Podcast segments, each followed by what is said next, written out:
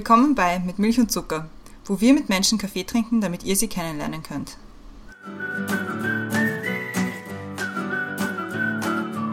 Willkommen zurück bei Mit Milch und Zucker, neue Woche, neue Folge und heute falalala, weil ähm, es ist unsere Weihnachtsfolge. Äh, mein Name ist trotzdem immer noch Christiane und im Zoom-Fenster neben mir ist wie immer die Brenda. Hallo. Hallo. Und im Zoom-Fenster unter uns ist unsere heutige Gästin und zwar ist es heute die Torina. Hallo. Hallo. Wir freuen uns sehr, dass du bei uns bist. Ich gehe gleich in Medias Res und stelle dich kurz vor, damit die Leute auch wissen, mit wem sie es heute zu tun haben.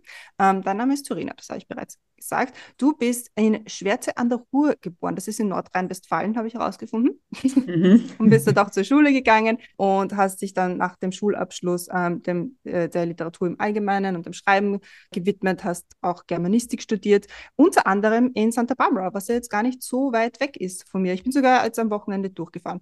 Also ja, sehr schön. Vielleicht können wir darüber auch ein bisschen quatschen. Ja, gerne. Nach deinem Studium hast du dann begonnen, äh, freiberuflich zu arbeiten, warst als Online-Texterin für verschiedene Unternehmen tätig und hast in der Zeit auch an deinem ersten Roman geschrieben, der jetzt 2020 erschienen ist und der heißt Als wir niemand waren. Und damit höre ich auch schon auf zu reden und übergebe der Brenda dir jetzt das Thema. Danke. Bevor ich das Thema vorstelle und sage, worüber eigentlich wir mit dir sprechen wollen, will ich noch kurz dem Emil aus der Kaffeegang Danke sagen für uns verkuppeln, weil er hat mir geschrieben, dass er findet, wir sollten dich unbedingt einladen. Und das haben wir dann auch gemacht. Also vielen, vielen Dank. Und wir sind immer dankbar, wenn uns Menschen, andere Menschen empfehlen, die wir mal einladen sollten, weil es macht immer besonderen Spaß, mit so für uns unbekannte Menschen zu sprechen und zu schauen, wo das Gespräch hinführt. Aber wir haben uns ein Thema überlegt für dich heute, nämlich Geschichtenerzählerin, wie man zwischen Heimat, Reisen und das Zuhause finden zur Autorin wird. Willkommen bei der Weihnachtspodcast-Folge von Mit Mich und Zucker. In den letzten Jahren haben wir über das Weihnachtsfest in allen Facetten gesprochen. Dieses Jahr wollen wir mit dir über das Auswandern, Reisen zu Hause ankommen, aber vor allem über das Geschichtenerzählen sprechen. Wie Christiane schon in der Vorstellung erzählt hat, bist du Autorin. Dein erstes Buch, Als wir niemand waren, ist eine Geschichte von Menschen, die unsichtbar sind. Wir wollen heute mit dir über deine Reise als Autorin sprechen, über die Suche nach dem Zuhause, übers Reisen, über Sichtbar und Unsichtbar sein und natürlich über das Geschichten erzählen. Wir fangen aber wie immer an mit den Questions to go und die Christiane hat die erste. Bist du bereit? Also ja. Film oder Serie? Film. Ausschlafen oder für Aufstehen? Ausschlafen. Inspiration hole ich mir durch. Rumlaufen und beobachten. Als Kind wollte ich werden. Schriftstellerin.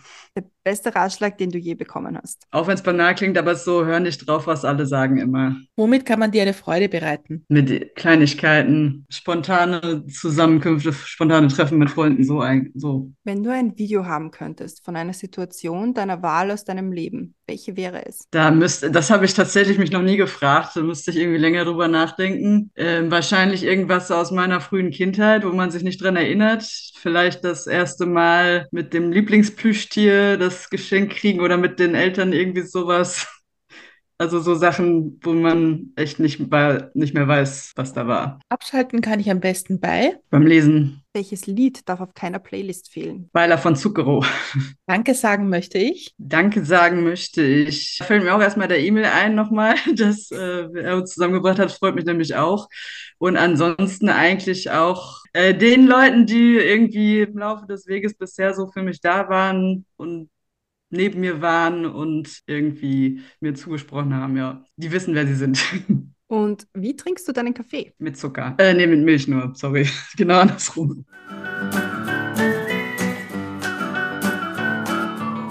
Perfekt, Questions to Go gemeistert. Ich stelle dir gleich mal die erste große mit Milch und Zuckerfrage, damit wir ein bisschen ins Thema auch eintauchen können. Aber ist ganz easy. Ähm, was ist oder war denn der beste Kaffee, den du getrunken hast? Weil da geht es ja oft nicht darum, wie er geschmeckt hat, ob jetzt mit Milch oder mit Zucker oder schwarz oder sonst wie, sondern eher um die Umgebung oder um die Gesellschaft, in der man den getrunken hat. Das waren so ein paar Auslandssituationen eigentlich. Also tatsächlich, wo wir eben schon beim Thema Santa Barbara waren bin ich von Isla Vista mit dem Fahrrad, das ja so ein Beachcruiser war, da immer und es ist schwer, das zu fahren und es, man muss so strampeln und dann auf dem Weg immer beim Coffee Place angehalten. Und dann äh, der Kaffee war auch so, geht so, aber das war halt so, so ein Gefühl, ich bin Studentin in den USA und ich fahre wie alle anderen mit meinem UCSB-Sweater und meinem Beachcruiser jetzt dahin auf den Campus und habe einen Kaffee dabei.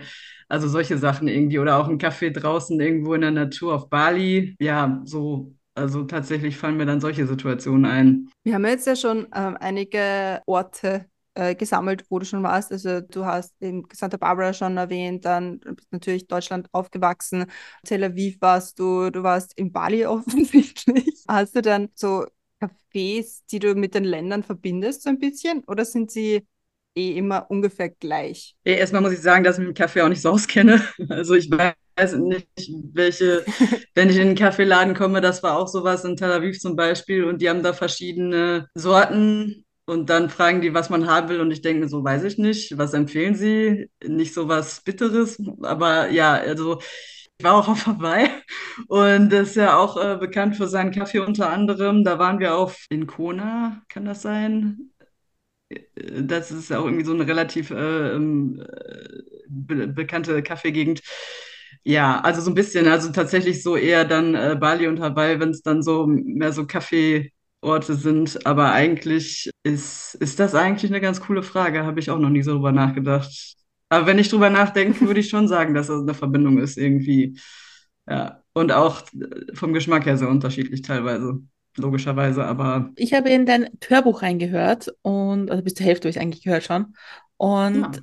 was mir aufgefallen ist, gleich im Prolog kommt, dass du Seiten gefunden hast oder die Autorin, wie immer, und dann Kaffee gemacht hat zum Lesen und den Kaffee kalt werden hat lassen. Und da steigen wir, glaube ich, ein in dein Buch. Ja, ja, genau. Also ich glaube, es ist einfach ein Heißgetränk. Ich weiß nicht mehr, ob ich äh, äh. spezifiziert habe. Heißgetränk, es war Heißgetränk, ja. Ja, genau. Das kommt aber selten vor, dass mir wirklich äh, Heißgetränke kalt werden, weil das mag ich nicht. Also wenn schon kalten Kaffee, dann richtig mit Eiswürfeln und von vornherein. Das ist auch nicht schlecht übrigens, finde ich. Stimmt. Aber das heißt, du hast in, in dem Prolog zu deinem Buch schon etwas geschrieben, was nicht du bist. Weil du geschrieben hast, ich, las, ich ließ das Heißgetränk kalt werden. Ja, ja, also das ist ja sowieso das lyrische Ich, ist ja auch nicht der Autor. äh, aber es ist schon... Ähm, ja, also das mit dem kurzsichtig oder auf 1,50 Meter nicht mehr so sehen können, stimmt auch. ich will jetzt auch nicht spoilern, aber das ist dann irgendwie, wird dann noch irgendwie ein bisschen deutlicher alles. Aber ähm, ja, also klar, äh, irgendwie die Figuren haben so ein bisschen was von mir, aber teilweise auch nicht. Du hast das Buch hier geschrieben in Tel Aviv. Tatsächlich vorher. Also in Düsseldorf, ich habe okay. angefangen 2009 also schon echt länger her. Das war so zwischen Bachelor und Master. Und dann hat es sich sechseinhalb Jahre hingezogen, weil ich auch noch andere Sachen zu tun hatte. In der Zeit war ich auch in äh, Santa Barbara, da habe ich auch gar nichts davon gemacht. Aber es war schwierig. Ich bin zwischendurch auch zweieinhalb Jahre stecken geblieben. Das, da wusste ich nicht, wie ich es weitermachen soll mit der Handlung. Und ähm, ja, und dann war halt noch Masterstudium und danach Anfang der Selbstständigkeit und sowas. Und es war immer, aber es war immer irgendwie nicht es war immer irgendwie wichtig und irgendwie hat es mich auch immer wieder genervt, dass ich nicht weiterkomme. Und das zum Glück, dann habe ich es doch fertig gekriegt. Aber das war so 2016 und dann habe ich auch zwischendurch irgendwie nichts gemacht. Dann muss man ja für die Verlage erstmal irgendwie Leseproben zusammen, beziehungsweise erstmal das Test lesen lassen und alles Mögliche und sich Meinungen einholen. Das war auch irgendwie noch so eine Weile. Äh, aber ja, eigentlich war das so von 2009 bis 2016 und äh, rausgekommen ist er dann, als ich in Tel Aviv war, ja. Also ich, ich habe das total interessant gefunden in, de, in deiner eigenen Vorstellung auf deiner Webseite über dich, dass du sehr viel sprichst über das Reisen und über das irgendwie nach Hause kommen, das Zuhause finden. Und wenn du jetzt irgendwie sagst, dass das Buch irgendwie die ganze Zeit dich begleitet hat, dann war, war das vielleicht eine Konstante auf dieser ganzen Reise, auf dieser langen Reise? Ja, ich habe dann einige Verlage angeschrieben, als ich noch in Deutschland war. Dann bin ich eigentlich auf den Verlag gestoßen, wo es dann veröffentlicht wurde, Shaka Media, durch einen Professor in Jerusalem, den ich hatte und mit dem ich immer wieder auch über Schreiben äh, gesprochen habe. Es war ein Deutscher.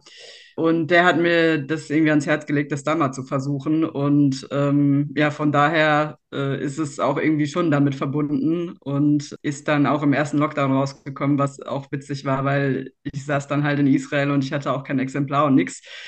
Dann war irgendwie einer oder ein Jahr, ein bisschen mehr als ein Jahr später die Buchvorstellung im Goethe-Institut. Und dann hatte ich es auch irgendwann mal in der Hand dann und im Goethe-Institut, die hatten das dann auch bestellt. Das äh, war dann da auszuleihen. Ich weiß nicht, ob es da noch steht, aber es war zumindest mal da in der Bibliothek. Ja, also es ist auch irgendwie mit dem Standort verbunden. Und du hast gesagt, das 2000, was war 2009 2009. oder 2019? Ja, ja. 2009 hast du gesagt. Ja, also das ist ja schon eine, eine ganze Bandbreite. Und hast du da dann schon die Idee gehabt, wie es enden soll? Oder war da einfach nur, oder war es da noch ein ganz anderes Buch? Äh, Das ist überhaupt der erste Roman oder die erste Geschichte, die ich fertig gekriegt habe und ich wusste nicht mal, ob das, äh, also ich hatte wirklich den ersten Satz, der erste Satz war auch hinterher der erste Satz äh, und diese Figur halt, Sick und ich, also das hatte ich schon länger im Kopf, einfach diese Szene, so banal sie ist, jemand geht die Straße runter und dann habe ich das angefangen zu schreiben. Das mit dem, äh, mit der Bar hatte ich auch irgendwie schon so ein bisschen, aber ich hatte da, also es ist eigentlich immer so, dass ich keine richtige Ahnung habe, wie es weitergeht. Das kann halt auch manchmal dazu führen, dass es eine ganze Weile gar nicht weitergeht, natürlich, wenn man irgendwie feststeckt. Aber zum Glück, also ich habe auch etliche Sachen, wo, oder wo ich dann doch irgendwie fragmentartig schreibe oder irgendwelche Stellen, die später kommen, schon mal schreibe, weil mir die einfallen. Aber also ich kann mich nicht hinsetzen wie Thomas Mann und von vorne bis hinten das konzipieren und dann das so machen. Ja, finde ich krass, wenn man das kann. Du hast ja vorher in den Questions to Go gesagt, dass du schon als Kind Autorin werden wolltest. Ja. War das wirklich für dich ein vorgezeichneter Weg, dass es dorthin geht?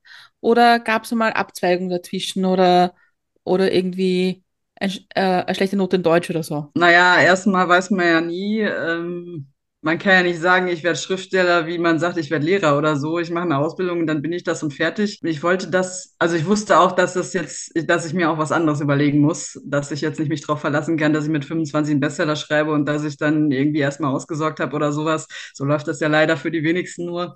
Aber das war eigentlich immer, ich wollte das, das war irgendwie immer so. Es gab wenig, also zwischendurch als Teenager, das war auch nicht so mega cool in unserer Clique, dass man sich mit Literatur, also so richtig mit Literatur habe ich mir als Jugendlicher auch nicht beschäftigt, aber ja, da habe ich das so, aber noch nicht mal aus den Augen verloren. Nee, eigentlich war das immer irgendwie so das Ding. Bis halt auch auf die Tat, also in der Oberstufe war ich auch nicht mehr gut in Deutsch, ich hatte Deutsch-Leistungskurs und irgendwie war mir das alles zu blöd. Da habe ich auch nicht sonderlich, dass ich dann überhaupt noch Germanistik studiert habe, direkt danach, war auch so ein bisschen äh, überraschend für mich selber auch, aber es war das die richtige Entscheidung. Also Sprache, Literatur, Geschichten, das ist immer so das Ding gewesen, auf jeden Fall. Und bist du dann auch mit dem Germanistikstudium oder wahrscheinlich mit dem Anglistikstudium? Äh, tatsächlich hatte ich, also das war schon im Masterstudiengang und das war, dann fiel das Nebenfach ja weg und dann bin ich mit Germanistik hin und ähm, gab auch da immer Ah. Viele Grinsereien an der Einreisekontrolle, wenn ich gesagt habe, ich studiere da Germanistik und auch später in Israel, wenn ich gesagt habe, ich bin hier, um in äh, Germanistik zu promovieren und dann, hahaha, und das nicht in Deutschland, ja. Auslandsgermanistik finde ich aber ganz interessant. Äh, es gibt irgendwie, also ich finde es auch interessant, mal zu sehen, wie das woanders läuft. Auf, deswegen halt auch Santa Barbara, weil die noch halbwegs irgendwie ein Germanistikprogramm hatten. Und überwiegend halt so Undergraduate-Kurse, also Bachelor-Kurse habe ich dann auch, ähm, also, aber es ging anrechenmäßig irgendwie alles und so von daher das geklappt. Aber es, man musste schon ein bisschen gucken, ähm, welche Uni in den USA. Und es sollte natürlich Kalifornien sein, wenn schon. Und dann hatte die Uni Düsseldorf eine Kooperation mit der Uni Davis, aber das hat nicht so richtig funktioniert, weil von denen keiner nach Düsseldorf wollte. Und drum, äh, ja, war das jetzt auch nicht so wirklich eine Option, zumindest nicht über die Uni. Man kann durchaus mit Germanistik sich in der Welt rumtreiben an den Unis. Das ist, würde ich sogar empfehlen. Warst du, du, du in San- Santa Barbara ein bisschen, also und in Tel Aviv auch ein bisschen die Exotin, die als Deutsche woanders hingeht, um Germanistik zu studieren? Wahrscheinlich mit lauter Menschen, die jetzt vielleicht nicht in der ersten Sprache Deutsch sprechen. Ja, genau. Also zum einen war ich die Exotin, weil die anderen deutschen äh, Austauschstudenten oder was auch immer da waren so, weiß ich nicht, Wirtschaft oder Maschinenbau oder so. Und ich war halt Germanistik. Es war auch irgendwie keiner da, der Anglistik gemacht hat, lustigerweise. Ähm, und äh, was die amerikanischen, also ja, also ich hatte dann noch ein paar Freunde, die haben Germanistik studiert und Deutsch gelernt. Und die konnten auch teilweise, also mit Anfang 20 schon echt gut Deutsch. Also es waren tat- natürlich zum Teil so Leute, denen das leicht gefallen ist, irgendwie so Sprachtalente. Aber ich war echt überrascht, wie wenig Fehler die gemacht haben, wie viel die schon konnten, wie flüssig und so. Und in Israel hatte ich da ein bisschen weniger damit zu tun, weil das war halt äh, Doktorandenkurs, Doktorandenstudiengang ist jetzt, sind jetzt eh nicht mehr so viele Leute und die Kurse waren auch sehr klein.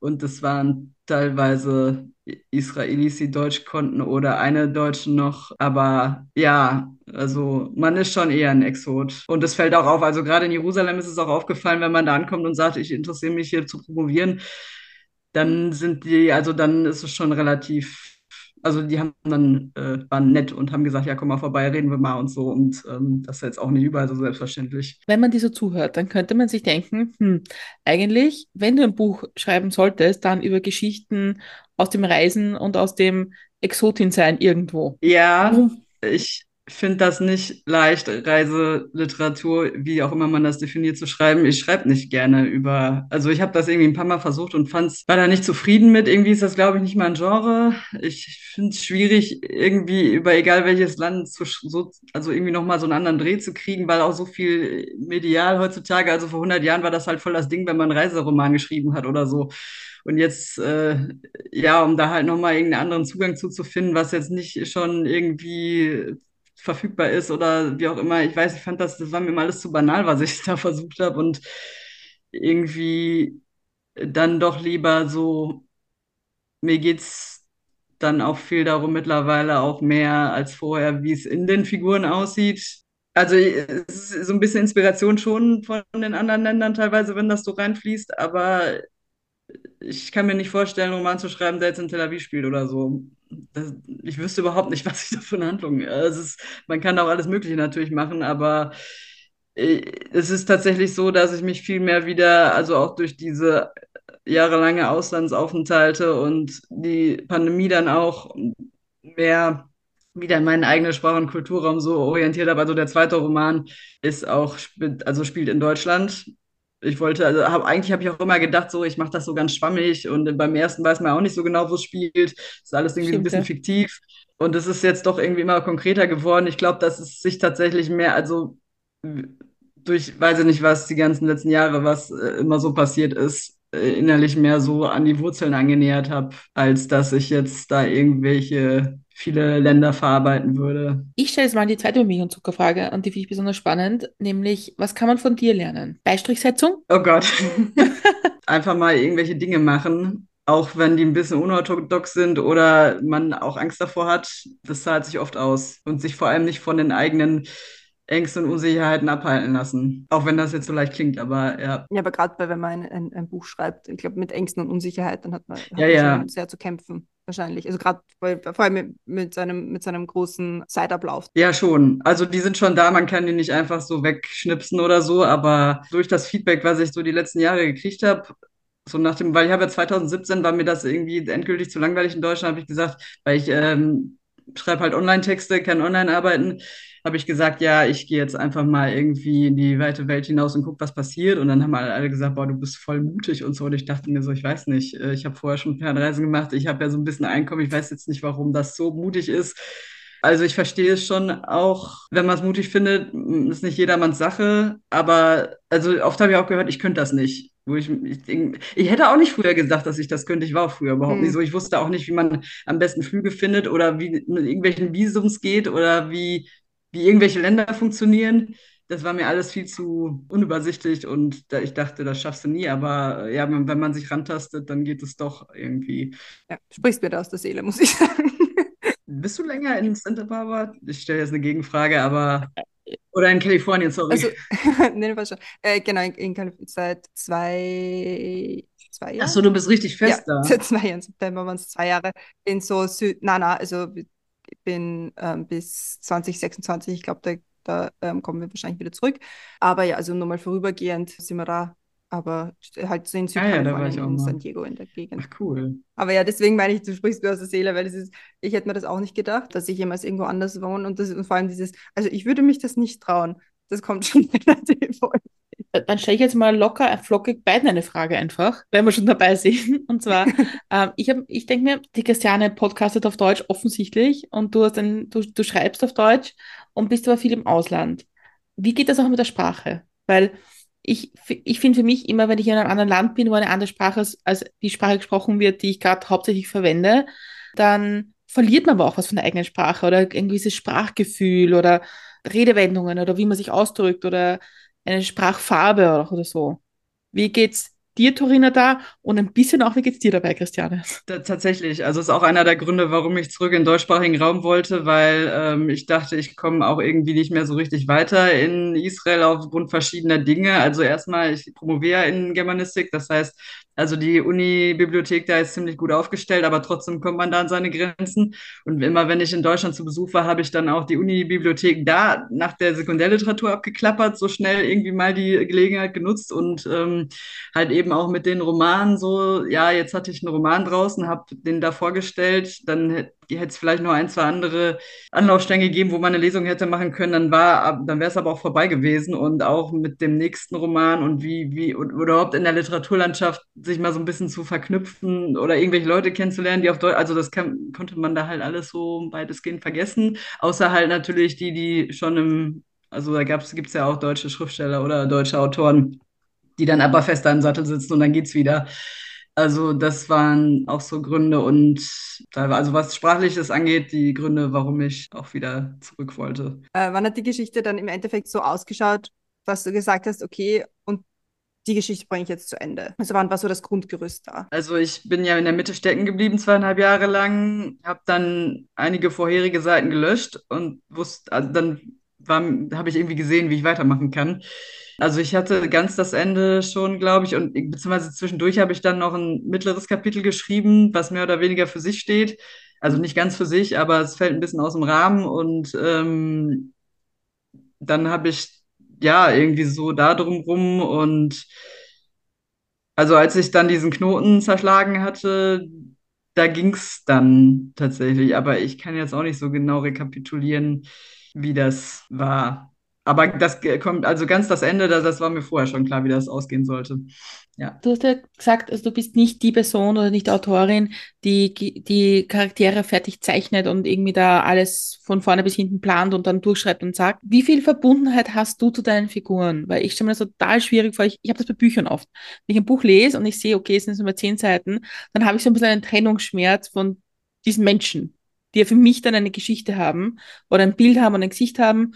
Und aber wenn das als Leserin schon schlimm ist, wie ist das dann als Autorin, sich von den Charakter Charakteren irgendwie zu trennen? Schwer. Also äh, das ist schon so, die werden schon so ein bisschen wie echte Personen für einen selber, also für mich zumindest. Ich lerne die auch während des Schreibens selber besser kennen, deswegen kann ich die auch nicht vorher irgendwie komplett als Charakter oder sowas zeichnen. Und ja, also die, die werden irgendwie immer realer und das ist dann, also wir, wenn sie während der Geschichte verschwinden, ist es schon schwer, aber ganz am Ende, spätestens wenn es vorbei ist, ist es also die letzten, auch beim zweiten Roman, die letzten Seiten, das ist dann immer so, boah, endlich habe ich dann mal den ersten Entwurf komplett fertig. Also so eine Art Freude, aber auch so, ah, dann muss ich mich irgendwie verabschieden von dieser Geschichte, die man einmal selber so durchlebt hat. Natürlich guckt man sich das hinterher noch hundertmal an und äh, überarbeitet das, aber es ist nicht mehr dasselbe. Und bei, ja, bei meinem zweiten Roman, da fand ich das, da wollte ich meine Protagonistin nicht alleine lassen, dass ich, dass ich sogar überlegt habe, ob ich irgendwie so eine Art Fortsetzung schreibe. Habe ich da irgendwie so ein bisschen rumprobiert, also nicht sofort danach, aber irgendwie ein paar Monate später später, aber irgendwie, entweder die Zeit ist noch nicht reif oder ich muss das so stehen lassen, aber irgendwie funktioniert es nicht. Also ich finde das schwer, ja. Ich, äh, ich habe schon eine Bindung zu meinen Figuren. Die, zu denen ich sie nicht so habe, dann funktioniert es auch nicht richtig, soweit ich das jetzt bisher sagen kann. Gibt es eigentlich einen Unterschied zwischen Geschichten schreiben und Geschichten erzählen? Fällt es dir auch leicht über deine, also jetzt aus der Luft gegriffen, irgendwelche Geschichten zu erzählen? Also wenn dich jemand fragt, so, ah, äh, sag mir mal, keine Ahnung, ich weiß nicht, in welcher Situation das wäre, aber würde es dir leicht fallen, ähm, so aus der Luft gegriffen, einfach so eine Geschichte auch zu erzählen, so dass sie ein komplettes äh, Ganzes ist? Ich glaube nicht. Ich habe es nie versucht, aber ich glaube nicht. Also zum Beispiel, wenn man sagen würde, erzähl uns aus einem Land, wo du gelebt hast, einen Tag, einen, einen, weiß ich, einen, den besten Tag, den schlechtesten Tag, den, wäre wär das eine Geschichte, wo du sagst, boah, da kann ich jetzt irgendwie eine, darüber erzählen? Oder ist deine Geschichte erzähl, ist dein Geschichtenerzählen das Schreiben? Ja, schon das Schreiben eher. Also ich meine, ich könnte, also wenn ich was aus dem Selbsterlebten, könnte ich das, glaube ich, je nach Tagesform und Situation schon eher, aber mir jetzt irgendwas ausdenken, so ad hoc, nee. Und findest du es leichter irgendwie ähm, eine Geschichte praktisch, die nicht passiert ist, zu skizzieren, also eine Geschichte irgendwie in Worte zu fassen, die wirklich dir passiert ist. Ja, ich finde es einfacher, das in Worte zu fassen, wenn es ausgedacht ist, weitestgehend. Wie viel Fantasie braucht man dazu? Und muss man Beistriche setzen können? Was ist mit den Beistrichen? Habe ich einen Beistrich raus im Oh Gott. Man muss eh erstmal irgendwie das Inhaltliche können, finde ich. Und die äh, Interpunktion, das kann man dann äh, auch auslagern oder sowas.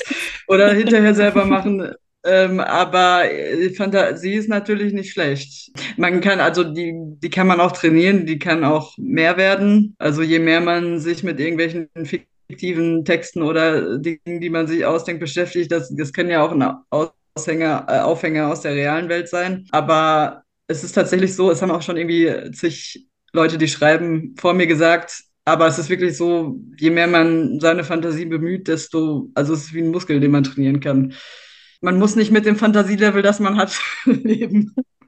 Spannend, ich habe mir noch nie überlegt, dass man Fantasie trainieren kann. Ich weiß nicht genau, wie das funktioniert. Vielleicht ist es dann assoziativ anders oder, äh, also ist wahrscheinlich ein Teil davon, aber ja, das, also ich finde, man, man kann kreativer werden, indem man kreativ ist, tatsächlich. Und deine, deine Geschichte, also das, soweit ich jetzt bin, also ich bin schon weiter, aber das möchte ich nicht spoilern. In, dein, in dem Buch ist es ja, dass deine Hauptfiguren unsichtbar sind. Ja. Aber ist es auch irgendwie ein interessanter Gedanke zu sagen, eigentlich dadurch, dass du den Figuren einen Raum gibst, machst du sie ja sichtbar und dich selbst ein bisschen unsichtbar. Ja, man selbst ist ja als Schriftsteller eh eher unsichtbar während der Geschichte, würde ich, also es kommt drauf an, aber man steht ja nicht im Vordergrund. Aber ja, also das ist auch so ein bisschen die Idee, dass sie es halt unter anderem deswegen so schwer haben, weil sie keiner sieht.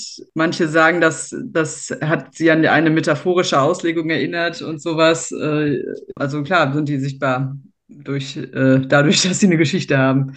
Aber ist es dann nicht schräg, dass wenn das Buch aus ist, wenn du das Buch gelesen oder in meinem Fall, ich habe es gehört, hast, dass dann ja du sichtbar bist und sie nicht mehr. Weil du musst ja dann die sein, die praktisch deinen Figuren die Geschichte weitergibt. Ja, jetzt sind wir so bei der Frage, äh, ist der Autor relevant oder nicht? Die ewige oder wie? Nein, gar nicht. Ähm, aber ich, ich finde, es ist in dem Kontext von dem Buch nämlich, dass die Figuren vor allem am Anfang unsichtbar sind und du ihnen dann aber das Leben irgendwie, also du gibst ihnen eine Figur und einen Rahmen und eine Geschichte und dann, wenn, das Buch, wenn das Buch aber zumachst und beendet hast, dann bleibst du und nicht die Figuren. Aha, das ist interessant. Ich glaube, das kommt auf den Leser an vielleicht, ich weiß nicht. Ähm, also im Sinne von der Autor ist omnipräsenter als die Figuren ja. hinterher. Man erinnert sich eher an den, ist, glaube ich, würde ich jetzt mal aus dem Bauch aus sagen, meistens so, außer vielleicht bei, obwohl, ich glaube, es ist meistens so, ja, tatsächlich. Immer gut, wenn wir unsere Gäste zum Schweigen bringen, das ist immer ein ganz guter Punkt.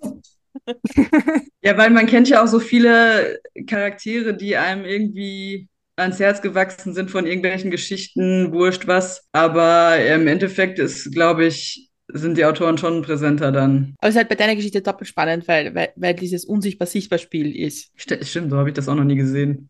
Das hat auch noch keiner gesagt, aber ja, kann man so sehen, auf jeden Fall. Ich stelle mal die dritte große mit Milch und Zucker Frage. Und zwar ist das, was bringt dich zum Lachen? Äh, schlechte Wortwitze. Leider, muss ich sagen, ja. Also jetzt so Wortwitze, die jemand schlecht bringt oder Worte verwechselt oder wirklich so, also mit Worten spielen? Ja, so beides. Ähm, also ich lache jetzt nicht Leute aus, die irgendwie sich versprechen oder irgendwie Sprachschwierigkeiten haben oder so. Äh, aber halt, ja, irgendwie so dämliche Wortwitze, weiß ich nicht. Ähm, oder Doppelbedeutung oder ähnlich. Also was man halt so machen kann mit Sprache, gibt es ja, gibt's ja auch so, so einfach so schlechte Jokes mhm. irgendwie. Das ist ja quasi auch ein Witze-Genre. Aber halt so, wenn das, am besten, wenn das so situativ ist und das irgendwer spontan macht, also da, das, da kann ich mich schon echt drüber weglachen. Ähm, und ansonsten, ja, das ist so das Hauptding. Fällt es dir schwer oder schwerer oder leichter, um, so lustige Sachen zu schreiben? Oder schreibst du überhaupt gerne lustige Sachen? Ich kann nicht absichtlich lustige Sachen schreiben, irgendwie. Also es, Leser sagen, also es gibt ja auch ein paar, die den zweiten Roman vorab gelesen haben, ähm, dass sie Stellen lustig fanden, im ersten und im zweiten, aber vor allem, glaube ich, eher im zweiten. Also ich, ich merke dann auch selber während des Schreibens, ob das lustig ist oder ich denke mir, das könnte lustig sein, aber das ergibt sich dann so. Aber wenn ich, wenn ich jetzt so ein lustiges Buch schreiben würde, das würde, glaube ich, eher peinlich werden. Also wenn ich mir das vornehme. Aber es freut mich, dass es sich so rein äh, mischt ab und zu von selber. Das ist nicht schlecht. Also gut, du dich selber lachen? Ja. Also vielleicht nicht sofort, aber hinterher schon. Also ich teilweise ja. Wie du jetzt den ersten Roman beendet hast und wo wie klar war, okay, er ist fertig und er wird gedruckt und er hat einen Verlag bekommen, war das dann eher Hast du dich da gefreut? Also war das irgendwie so ein Glücksgefühl oder war das so ein bisschen, so, auch so ein bisschen mit, mit Wehmut verbunden? Nee, das war ein Glücksgefühl. Also die Wehmut war vorher, das ist halt vorher, wenn es so beendet ist. Also die Hauptwehmut bei mir kommt, wenn der erste Entwurf steht, komplett lückenlos. Wenn ich mit, mit, der, mit den Figuren oder mit der Geschichte nichts mehr machen, also in dem Sinne nichts Neues mehr machen kann. Ja. Also es ist aber wirklich äh, traurig dann, das glaubt man gar nicht. Mir geht die ganze Zeit im Kopf um, wie, muss, wie konsequent muss man als Autorin sein? Also wie, weil ich meine, es ist ja, ich glaube, ein einsamer Prozess, das Schreiben, ist keine, keine gemeinschaftliche. Und irgendwann ist man dann fertig und hat das, das Traurige, dass es fertig ist. Und dann muss man aber wieder von vorne anfangen und wieder und wieder und wieder. Was sind, glaubst du, so, so Qualitäten, die man die man mitbringen muss und die du mitbringst, um es dann wirklich fertig zu machen. Ja, Durchhaltevermögen. Also das Ding ist, wenn man wirklich jahrelang bei einem Verlag ist und man muss da einmal im Jahr einen Roman abliefern, ist es wahrscheinlich auch was anderes, wie wenn es mehr oder weniger wurscht ist. Also ich bin also ich weiß nicht, ich habe dann manchmal auch so Schaffensphasen, da bin ich richtig inspiriert, da sitze ich die ganze Zeit da dran und das, ich muss mich da gar nicht zu bringen. Und dann wieder Phasen, wo ich mir denke, boah, du hast schon wieder drei, vier Monate gar nichts daran gemacht, du solltest wenigstens mal das Dokument öffnen und mal gucken und so. Und äh, aber wenn man irgendwas, also ja, ähm, wenn man irgendwas fertig kriegen will, dann, aber also wenn es jetzt nur Quälerei wäre, würde man es ja auch nicht machen, freiwillig. Aber also so Durchhaltevermögen, Disziplin wie bei an, allen längeren Projekten auch, habe ich jetzt auch aktuell das Problem mit der Dissertation. man muss es einfach, wenn es zu lange schleift, dann muss man einfach sich mal wieder zur Ordnung rufen, finde ich. Äh, zumindest wenn man es fertig kriegen will irgendwann. Ich denke, so Momente, wenn man, wenn man so das, das erste fertig hat und dann mal überarbeitet und dann kriegt wahrscheinlich Feedback, dass man irgendwie einarbeitet und so, gibt es Momente, wo man sich denkt, ich kann diesen Scheiß nicht mehr sehen? ja, sehr. Ich will, jetzt nicht, ich will jetzt nicht ein Buch als Scheiß bezeichnen, das meine ich gar nicht. Ich meine einfach nur ich diesen, meine, ich schon diesen emotionalen Aufwand, immer wieder das Dokument zu öffnen. Ja, das ist so irgendwie, je öfter man dieselben Stellen oder je öfter ja, definitiv. Man kann es echt irgendwann nicht mehr sehen. Ich hoffe, dass ich irgendwie einen Verlag für den zweiten Roman finde, dass ich den auf Lesung, also ich habe schon eh schon angefangen, den zu lesen, auch wenn er nicht veröffentlicht ist, aber auch weil ich das selbst bei einer Lesung irgendwie, ich habe den schon so oft, also daraus vorgelesen aus dem ersten und ich möchte mal irgendwas anderes lesen. Kann man vorlesen, üben? Ja, ja also wenn man nicht gerade irgendwie Naturtalent ist, was ich nicht bin, dann sollte man das auch üben. Sinnvoll ist, sich da, dabei aufzunehmen und hinterher sich das anzuhören, auch wenn das für viele irgendwie nicht zu ertragen ist, die ihre eigene Stimme zu hören oder wie auch immer, aber das bringt echt was. Oder Leuten vorlesen. Also ich habe immer das Problem, dass ich die Tendenz habe, zu schnell zu sein. Ich habe da schon sehr dran gearbeitet, das ist, glaube ich, nicht mehr so schlimm, aber vor allem man denkt immer, man ist selber normal, schnell und in Wahrheit müssen die Leute sich echt anstrengen, um irgendwie mitzukommen. Mhm. Und äh, ja, ich finde also auch was so äh, Figurenstimmen angeht, dass man die unterscheiden kann. Ich meine, schon, ich kenne das jetzt auch nicht so hundertprozentig, aber ich versuche es. Ist natürlich nicht wie ein Hörbuchsprecher oder so, aber damit man die wenigstens ein bisschen unterscheiden kann als Hörer. Ähm, also solche Sachen macht schon Sinn. Man wird aber auch immer besser, äh, je öfter man das macht, also auch bei Lesungen sowieso.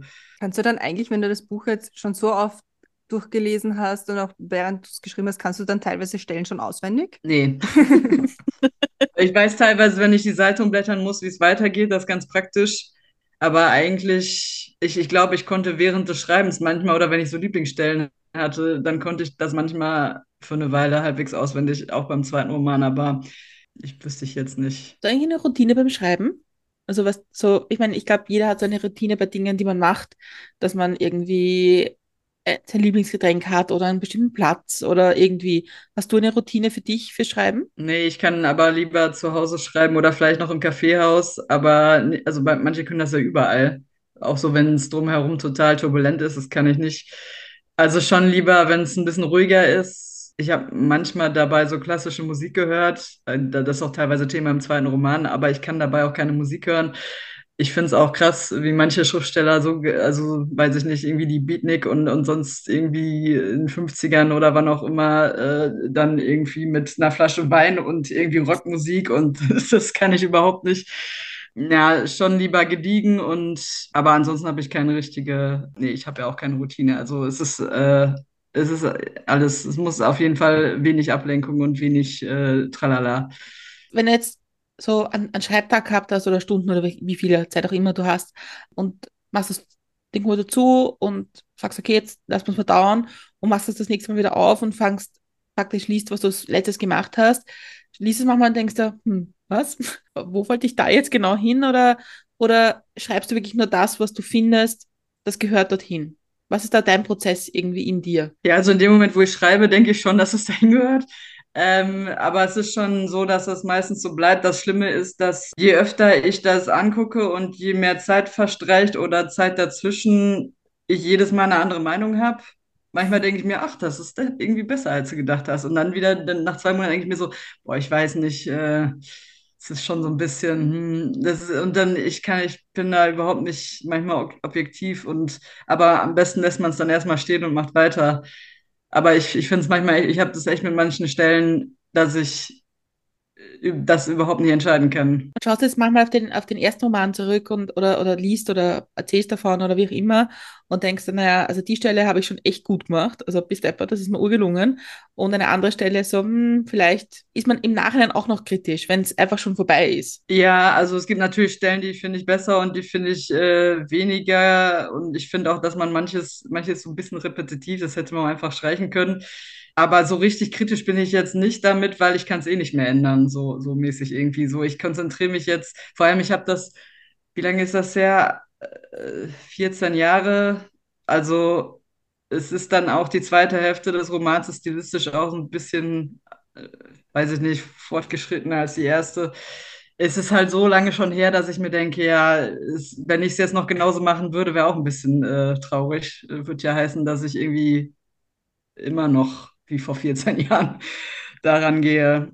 Also ich, ich, mich interessiert dann mehr, was ich jetzt gerade mache und wie ich die Texte finde, die jetzt eher aktueller sind. Inwiefern hat sich denn der gesamte Prozess so verändert vom ersten Roman zum zweiten Roman? Äh, das ist eh ähm, so ein bisschen äh, außer Konkurrenz, weil ich das Glück hatte, also ich hatte die Protagonistin und es sind, gibt noch so zwei Binnenerzählungen. Die eine Binnenerzählung hatte ich aus einem früheren Roman, den ich äh, auf Eis gelegt habe, weil irgendwie nach 600 Seiten war der immer noch nicht vorbei und ich wusste nicht, was das, was, was das wird. Aber ich fand die, diese, also die war da schon eine Binnengeschichte und die fand ich eigentlich ganz gut. Da geht es um Mobbing, also es ist, finde ich, auch nicht schlecht, mal solche Themen auch immer mal wieder aufzugreifen. Und die fand ich auch gelungen, tatsächlich. Die fand ich auch ein paar Jahre später noch gelungen. Da habe ich auch irgendwie nicht viel dran verändert oder fast gar nichts. Und ähm, dann hatte ich aber halt eben so eine Art Rahmenhandlung oder Haupthandlung und diese Binnenhandlung, aber irgendwas hat immer noch gefehlt. Und dann irgendwann durch Zufall ist mir dann halt so das fehlende Puzzleteilchen so äh, in den Schoß gefallen. Und dann als ich das hatte, habe ich, das war so ein krasser Schaffensprozess. Da habe ich das innerhalb von halben, also ein paar Monaten alles runtergeschrieben, weil ich wusste genau, was kommt und wie ich das formuliere. Und es war richtig cool. Das war also wirklich so ein bisschen außerirdisch, als würde mir das einer diktieren. Also man hört ja manchmal von solchen Entstehungsprozessen, denkt sich so, ja, keine Ahnung, das passiert irgendwelchen Genies oder vielleicht ist das auch ein Mythos und das gibt es gar nicht, aber das war wirklich so. Und ich konnte teilweise gar nicht so schnell schreiben, wie mir das eingefallen ist. Oder manchmal, wenn ich unterwegs war und dann war ich so mit den Gedanken immer da und habe teilweise auch nicht mitgekriegt, wo ich hinlaufe. Und das ist so, so klischee-mäßig. Das gibt es tatsächlich. Ich befürchte, dass das jetzt nicht so allzu oft vorkommt in meinem Leben, aber, ähm, aber das, deswegen ist das irgendwie nicht so richtig zu vergleichen oder auch nicht so richtig als Weiterentwicklung zu sehen, weil das so ein bisschen für sich steht, diese, dieser zweite Roman, die Entstehungsgeschichte davon. Wenn du so unterwegs bist, gibt es irgendwie so, hast du irgendwas mit oder hast du ein, ein, ein Notizbuch oder so, wo du Sachen, die, die, die du so siehst oder vielleicht irgendwo liest oder, oder irgendwie wahrnimmst, irgendwie niederschreibst als Ideengeber für genau solche Prozesse. Dass du genau, also dass, dass die inspirierend sind oder sagst, okay, diese Formulierung finde ich super, die schreibe ich mir jetzt auf, damit ich sie vielleicht irgendwie verwenden kann oder entwickeln kann oder wie auch immer. Meistens habe ich nichts dabei. Wenn irgendwie sowas passiert, dann schreibe ich das ins Handy, aber manchmal setze ich mich auch absichtlich ins Kaffeehaus und, und gucke, ob ich ja, ob mir irgendwas einfällt oder wie auch immer und dann habe ich was dabei oder auch so manchmal, wenn ich unterwegs bin, aber meistens irgendwie nicht. Ich sollte das vielleicht mehr machen, aber irgendwie ist das nicht so mein Ding. Also mir ist mir für mich einfacher, mich hinzusetzen und mit irgendwas anzufangen und dann andere Dinge damit zu assoziieren oder sowas. Wobei, also manche Formulierungen oder, oder irgendwie manches, was man so aufschnappt, das ist natürlich zu gut, um das äh, nicht irgendwie festzuhalten. Ich stelle mal die letzte mit Milch und Zuckerfrage. Und zwar reisen wir gemeinsam in die Zukunft. Es sind fünf Jahre vergangen. Wir haben das Jahr 2028. Muss ich mal wieder rechnen, welches Jahr wir haben, wo wir sind. Also das Jahr 2028. Ja. Was ist im besten Fall in deinem Leben passiert? Im besten Fall habe ich einen soliden Verlag und bin bei meinem dritten Roman und habe irgendwie die Verfilmung vom ersten Roman äh, zumindest irgendwie dingfest gemacht. Das wäre so ganz super. Würdest du es wirklich wollen, dass, dann, dass, dann, dass deine Bücher verfilmt werden? Ja, klar. Ja, das, also ich verstehe schon warum, aber ähm, ist es nicht total auch schwierig, die Personen, die du geschaffen hast, oder die Geschichte, die du geschaffen hast, plötzlich irgendwie darzustellen und die vielleicht das vielleicht dann nicht mehr so ist, wie du wie du es geschrieben hast?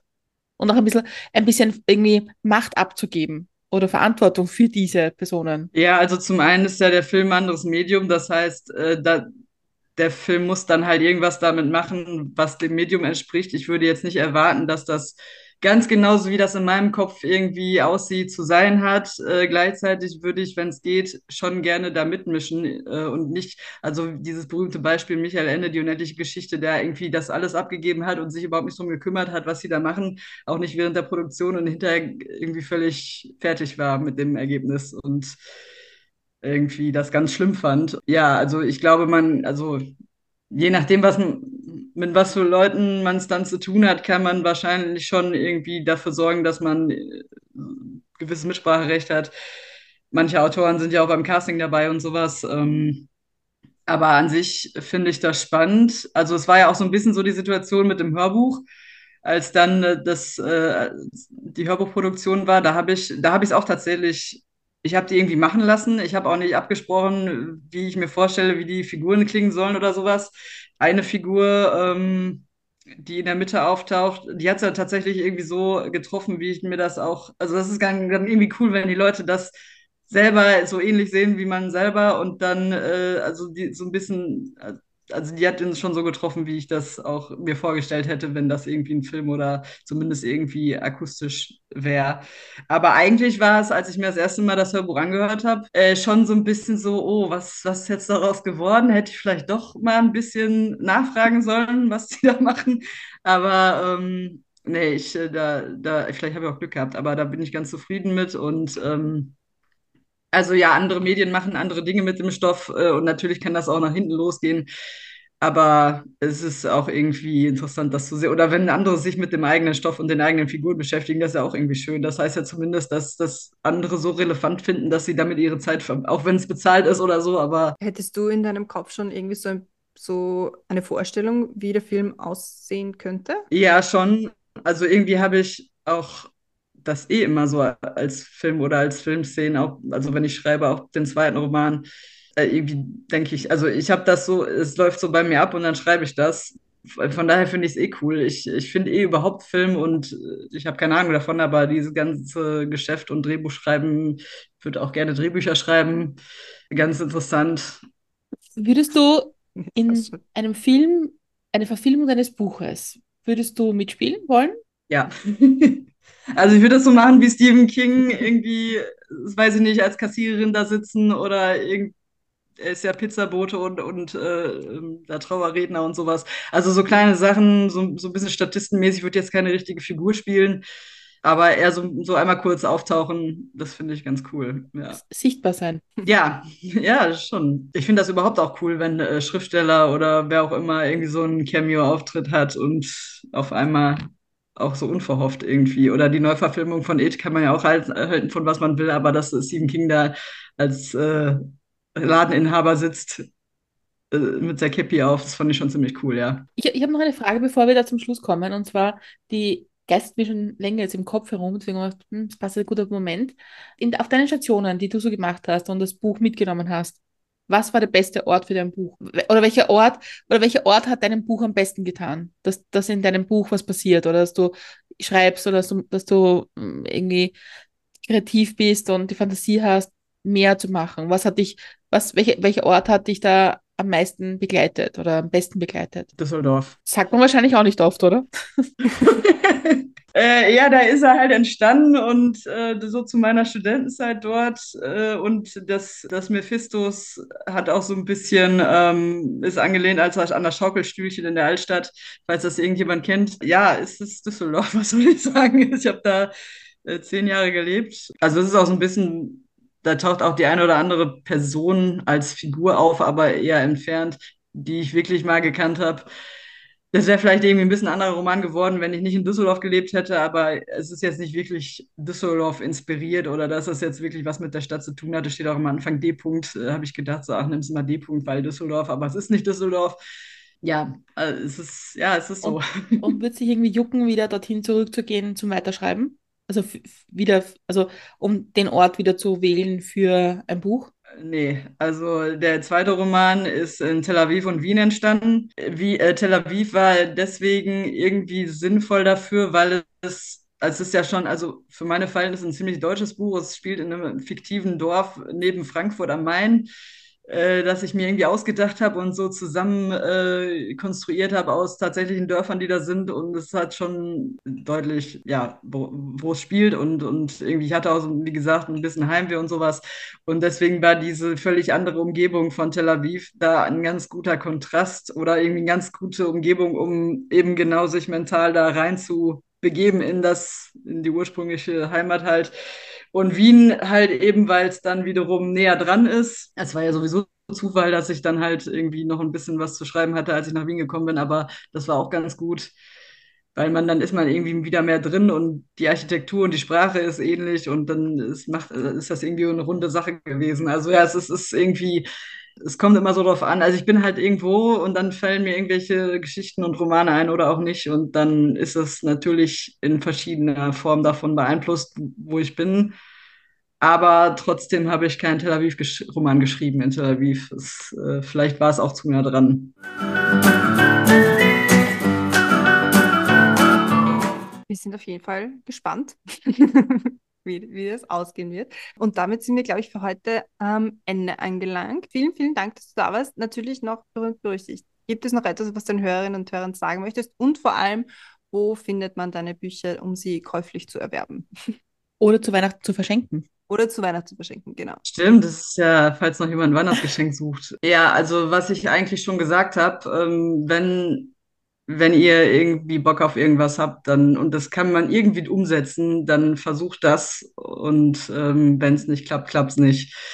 Äh, das und schiebt's nicht auf die lange Bank, weil ihr was, wisst nie, was sein wird. Das klingt auch alles jetzt so altväterlich, aber es ist echt so.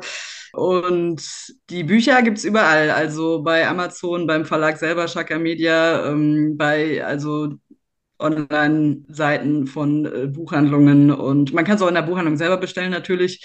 Also eigentlich normale Vertriebswege.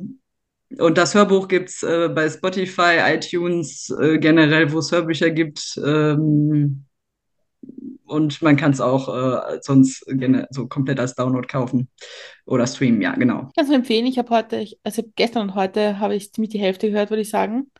Und mhm. ähm, mhm. ja, es, ich bin ja gar keine Hörbuchhörerin, ich kann das gar nicht normalerweise. Aber es war schon spannend, schön zum Hören. Es war eine, eine gute Sprache, gutes Tempo, kann ich empfehlen. Aber natürlich sollte man es lesen. Also ich glaube, gelesen ist immer dann noch was anderes. Mir bleibt jetzt noch dir Danke zu sagen, dass du uns so einen Einblick in dein Leben und dein Schaffen und deine, deine Romane und Geschichten und Entstehungsgeschichten der Geschichten gegeben hast. Und alle unsere anderen Folgen, auch mit anderen Autorinnen und Autoren und, und so weiter, findet man auf allen gängigen Podcast-Plattformen und auf www.mitmilchundzucker.at. Und abschließend wünschen wir dir, unseren Hörerinnen und Hörern, unseren Gästinnen und Gästen von den, vom letzten Jahr frohe Feiertage, ein, auf ein schönes Fest, ein ruhiges und ein paar entspannte Tage. Und am besten die Bücher von dir unter Weihnachtsbaum. Das wäre super, ja. Und ansonsten wünsche ich auch allen schöne Feiertage schon mal. Und ich freue mich, dass ich hier sein durfte, dass ich ein bisschen quatschen durfte. War echt cool. Und ähm, ja, dann äh, wünsche ich euch auch für das nächste Podcast ja äh, coole Leute und interessante Themen. Dankeschön. und wir lesen dich. Ja, super, danke schön. Also www.mitmich und Zucker, vor Weihnachten, guten Rutsch, wir hören uns.